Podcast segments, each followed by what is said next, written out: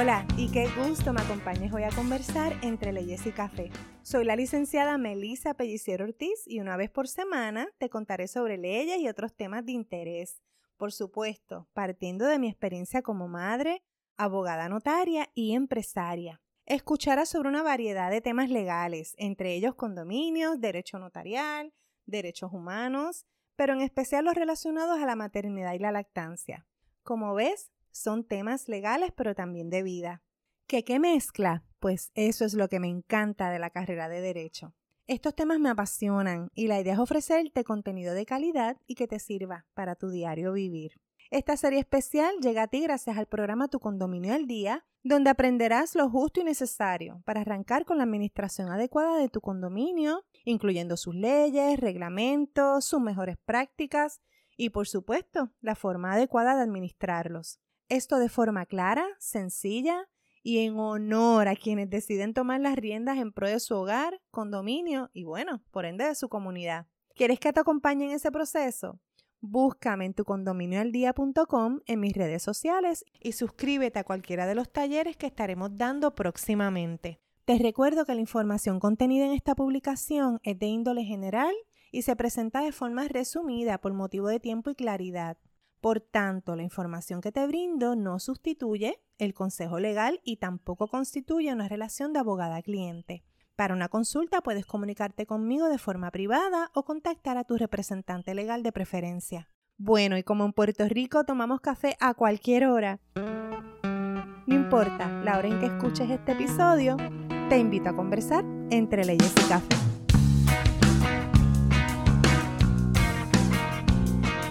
Seguimos compartiendo con ustedes algunos detalles e información que incluimos en nuestra última guía que le hemos llamado el Startup para toda nueva junta. Esos aspectos que a toda nueva junta o a una junta que eh, ha estado en funciones durante un tiempo, pero no se ha sentado a examinar realmente la documentación y lo que necesitan para estar en cumplimiento con las leyes y las regulaciones que tienen que ver con condominios. Así que nos dimos a la tarea de recoger esos cinco aspectos que no pueden faltar a la hora de que usted asuma esas riendas y se asegura que estos asuntos o están atendidos o están en proceso o al menos usted toma esos primeros pasos para atenderlos cuanto antes. En el pasado episodio les compartimos los primeros dos temas de esta guía y hoy le compartiremos el resto de este escrito, pero sepan que en las notas de este episodio les vamos a compartir el enlace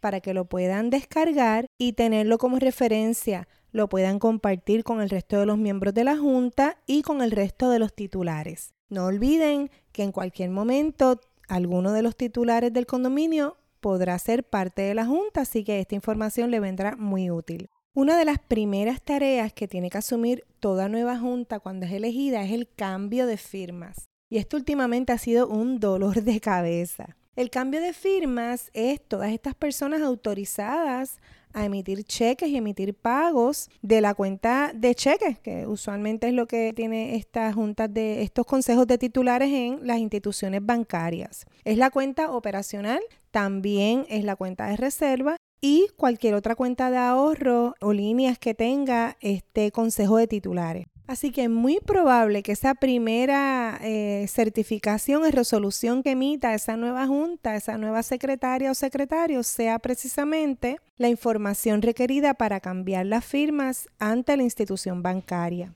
Una vez concluida la reunión donde se elija esta nueva junta, se recogerá lo acontecido en esa reunión y por supuesto en esa minuta, en esa acta, entonces se va a incluir los nombres de las personas que van a estar autorizadas a emitir pagos de esa cuenta. Cada institución bancaria pudiera tener su librito en cuanto a este trámite, así que les comparto hoy lo general, lo que suelen solicitar, pero les exhortamos siempre que den una llamada a la institución bancaria y se aseguren de que no requieren nada más. Van a necesitar copia de esa acta donde se eligió a esa nueva junta, van a necesitar una certificación de resolución que recoja quiénes eran los firmantes anteriores, quiénes eran los actuales y los términos y condiciones, si algunos, para las personas que van a asumir esa responsabilidad de firmar en la cuenta.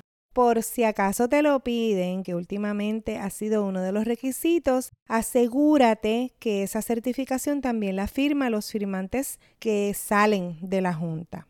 Van a necesitar copia de las identificaciones de cada nuevo firmante, copia de la escritura matriz y reglamento si es que aún eh, la institución bancaria no la tiene en archivo y también el certificado de registro de comerciante vigente. También tengan consigo, si es que aún el banco no lo tiene, copia de su seguro social patronal. Importante recordatorio, el agente administrador o el administrador del condominio no firma en las cuentas bancarias. Pudieran darle acceso para hacer depósitos, verificar transacciones e iniciar cualquier reclamación de alguna irregularidad que esa persona observe en los estados bancarios o en las transacciones, pero no está autorizada a firmar, porque sería darle acceso a una persona totalmente ajena al condominio que no está autorizada por el Consejo de Titulares a administrar los fondos de la comunidad. Otro aspecto a tener muy pendiente cuando usted entra a la junta de condominios y es el estatus contributivo de ese condominio. Ante el Departamento de Hacienda, los condominios tienen cierto trato preferencial y claro, esto responde a la naturaleza de por qué y para qué. Los consejos de titulares recogen dinero y, y crean ahorros, tienen cuentas de reserva y cuentas operacionales. En la mayoría no se trata de una actividad económica, simplemente están recogiendo fondos para poder mantener la propiedad y suplir las necesidades de la comunidad. Así que por tanto se legisló para que los condominios pudieran disfrutar de una exención contributiva similar a la que disfrutan las organizaciones sin fines de lucro. Se llena la misma solicitud y es la misma oficina quien tramita tales pedidos. Para ello necesitará tener su número seguro social patronal, el certificado de registro de comerciantes y acompañar la solicitud que es bajo la sección 1101.01. Los términos de esta exención pudieran variar dependiendo de la naturaleza de las actividades económicas del condominio, así que es importante que lo haga con la asesoría debida, ya sea de un contable o un asesor legal.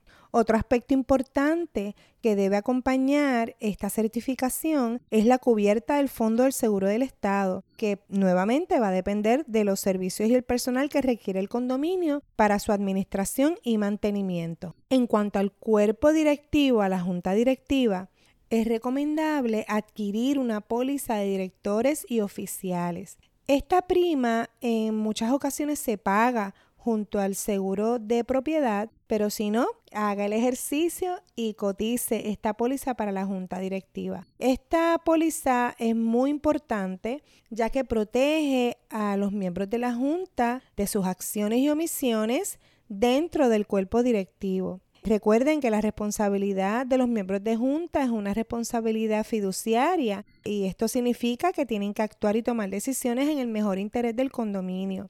No obstante, hay ocasiones en que esta labor pudiera tener repercusiones para terceros o en ocasiones no haberse tomado con la mejor asesoría y es por ello que siempre se debe contar con una póliza que pueda responder en momentos de que hayan consecuencias relacionadas a esas acciones u omisiones. Esta póliza es una póliza de responsabilidad civil profesional y es similar a la que tienen las organizaciones sin fines de lucro. Esto es solo un puñado de los asuntos más importantes que toda nueva junta debe asegurarse que están al día o si no, en proceso de estar al día. Y servirá para sentar esas bases y de dónde comenzar a trabajar hacia una sana administración y por tanto poder responder de manera adecuada cuando ese consejo de titulares así lo solicite. Y digamos que son más de carácter administrativo, no se les da el cariño que merecen y al cabo de los años nos encontramos con que algunas de estas cosas o jamás fueron solicitadas, no fueron tramitadas y las multas y consecuencias al final de los días las paga quién? El Consejo de Titulares. Así que confiando que esta información les haya sido de gran ayuda y que el día a día no siga pasando sin antes ustedes asegurar que estos asuntos de cumplimiento están debidamente atendidos. Si te agradó este episodio, te invito a que nos dejes tu comentario, lo compartas y nos escribas a través de las redes sociales. Así podré conocer los temas que interesas abordemos en este podcast. Te recordamos que ya está disponible la guía gratis sobre lo que no puede faltar para reunir ese consejo de titulares. La he llamado Condominios 102.